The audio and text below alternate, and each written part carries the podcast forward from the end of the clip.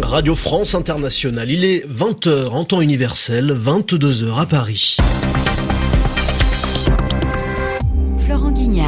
Bonsoir, bienvenue. C'est le journal en français facile que je vous présente avec Zéphirin Quadio. Bonsoir Zéphirin. Bonsoir Florent, bonsoir à tous. Au sommaire de ce journal Zéphirin, le témoignage explosif de l'ancien patron du FBI aux États-Unis. Eh oui, James Comey met en cause Donald Trump. Le président des États-Unis lui aurait demandé d'abandonner son enquête sur les liens de son entourage avec la Russie. L'Iran, pour la première fois frappé par les terroristes de l'État islamique, deux attentats à Téhéran ont tué 13 personnes. Et puis la fin de la campagne électorale au Royaume-Uni avant les législatives de demain. Enfin, dans ce journal, le portrait du terroriste de Notre-Dame, l'homme qui a attaqué au marteau un policier, est un ancien journaliste algérien de 40 ans. Les journaux. Les journaux en français facile. En français facile. Et on commence ce journal par le témoignage explosif de l'ancien patron du FBI, la police fédérale américaine, contre Donald Trump. Alors, Zéphirin, ce n'est que demain que James Comey, l'ancien patron du FBI, limogé par Donald Trump, doit témoigner devant la commission du renseignement du Sénat sur les liens de l'équipe Trump avec la Russie. Une audition très attendue qui sera diffusée par la télévision, mais dès ce soir, le texte de la déclaration de James Comey a été rendu public. Et Yelena Tomic, il est accablant pour Donald Trump.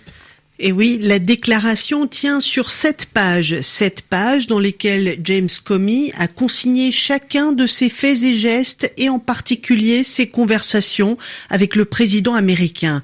L'ancien directeur du FBI raconte comment le 14 février, lors d'un entretien dans le bureau ovale, le président lui a demandé d'abandonner toute enquête sur Michael Flynn, son ancien conseiller mêlé à l'affaire de l'ingérence russe dans les élections. Comey précise que la requête concernait toutes les investigations relatives aux fausses déclarations de Flynn au sujet de ses conversations avec l'ambassadeur russe en décembre dernier et non l'enquête plus large sur l'éventuelle collusion entre la Russie et la campagne du républicain.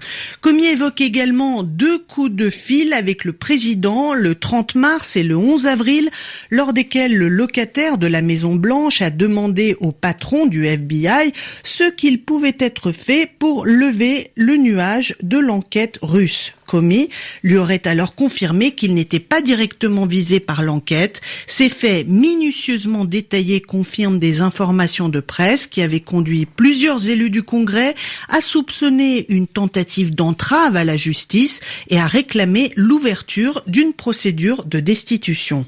Yelena Tomic. Et puis, sur un tout autre sujet, euh, Florent, le Qatar, Donald Trump joue désormais l'apaisement. Le président des États-Unis s'est entretenu avec l'émir du Qatar, accusé par l'Arabie saoudite et plusieurs de ses voisins de soutenir le terrorisme. Donald Trump propose son aide pour calmer la tension dans le golfe Persique. Il suggère même une réunion à la Maison Blanche des dirigeants de la région. À noter qu'après la Mauritanie hier soir, le Sénégal a à son tour rejoint la coalition anti-Qatar en rompant ses relations diplomatiques avec l'Émirat. Venons-en maintenant à ce double attentat aujourd'hui à Téhéran. Pour la première fois, le groupe État islamique frappe donc en Iran. Deux attentats quasi simultanés qui ont fait en tout 13 morts et une quarantaine de blessés.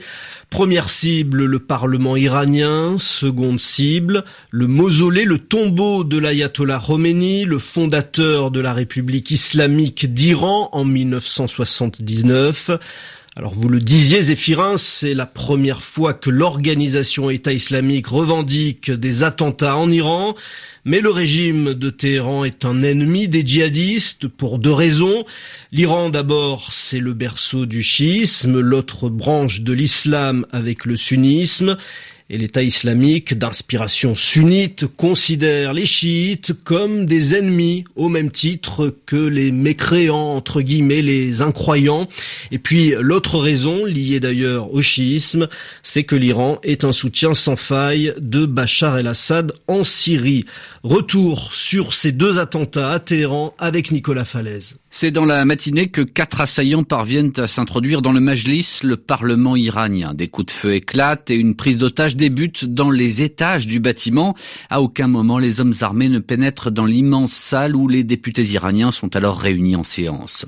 Durant la prise d'otage, l'un des hommes armés ouvre le feu en direction des passants à l'extérieur de l'immeuble. C'est une intervention des forces de sécurité iraniennes qui met fin à cette attaque du Parlement. L'un des assaillants actionne les explosifs qu'il porte sur lui. Les trois autres sont tués pendant l'assaut. Simultanément, à une vingtaine de kilomètres de là, un autre site est attaqué, le mausolée de l'ayatollah Khomeini, fondateur de la République islamique. Parmi les deux assaillants, une femme qui déclenche une ceinture d'explosifs. L'autre membre du commando est abattu par les forces de l'ordre. Cette seconde attaque fait également plusieurs victimes. Nicolas Falaise, également dans l'actualité Florent, une catastrophe aérienne en Birmanie. Un avion militaire qui transportait en tout 120 personnes, pour l'essentiel des familles de militaires birmans, a disparu des écrans radars peu de temps après son décollage et quelques heures plus tard, des débris de l'appareil ont été retrouvés en mer.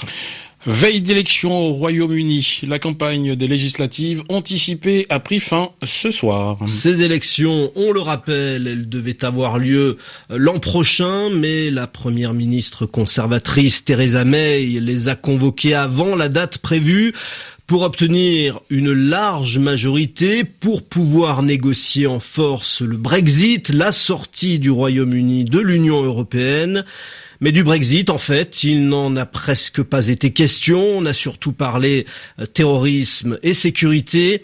Et l'avance des conservateurs dans les sondages s'est considérablement réduite ces derniers jours. Envoyé spécial à Londres, Béatrice Leveillé. Theresa May semblait un peu tendue en cette fin de campagne, qu'elle croyait dominer jusqu'au bout, puisqu'elle partait avec 20 points d'avance sur les travaillistes. Désormais talonnée par Jeremy Corbyn, elle n'est pas sûre de remporter son pari, renforcer sa majorité au Parlement avant d'entamer les négociations pour la sortie du Royaume-Uni de l'Union européenne. La chef du Parti conservateur a promis aujourd'hui à ses électeurs un meilleur avenir, plus de travail, plus de logements et de meilleures conditions de transport. Le chef du Parti travailliste a appelé les Britanniques à éviter cinq années de plus de gouvernement conservateur. Il leur a dit vous avez 24 heures pour sauver le NHS, le système de santé britannique. Les coupes budgétaires faites par les conservateurs au pouvoir ont mis à mal un système auquel les Britanniques sont très attachés. Et la suppression de 20 000 postes de policiers, alors que Theresa May était ministre de l'Intérieur, leur est largement reprochée après trois attentats terroristes en moins de trois mois au Royaume-Uni. Béatrice Leveillé, Londres, RFI. Et le bilan de l'attentat de samedi soir s'est alourdi. Huit morts désormais. Le corps d'un Français porté disparu a été retrouvé dans la Tamise. Et puis en France, on en sait un peu plus sur le profil de l'homme qui a attaqué au marteau un policier hier devant la cathédrale Notre-Dame. Il s'agit d'un Algérien de 40 ans, un profil atypique, inhabituel pour un terroriste. L'homme est un ancien journaliste connu pour ses idées progressistes. Raphaël Rennes. C'est un homme de 40 ans dont le profil et le parcours laissent les enquêteurs perplexes. Né en Algérie, Farid I était arrivé en France en 2014 pour préparer une thèse en sciences sociales et communication à l'université de Lorraine, dans l'est du pays. Son sujet, comment les médias algériens couvrent les élections dans les autres pays en glissant des remarques pour décrypter la société algérienne et passer outre la censure. Avant cette thèse, c'est en Suède que Farid I avait fait des études de journalisme, une licence qui lui avait permis de travailler à la radio suédoise et pour le journal algérien El Watan. Rien dans la vie de Farid I n'avait laissé transparaître une quelconque radicalisation. Il était doux comme un agneau, raconte son directeur de thèse, calme, affable, assidu au travail et très obséquieux.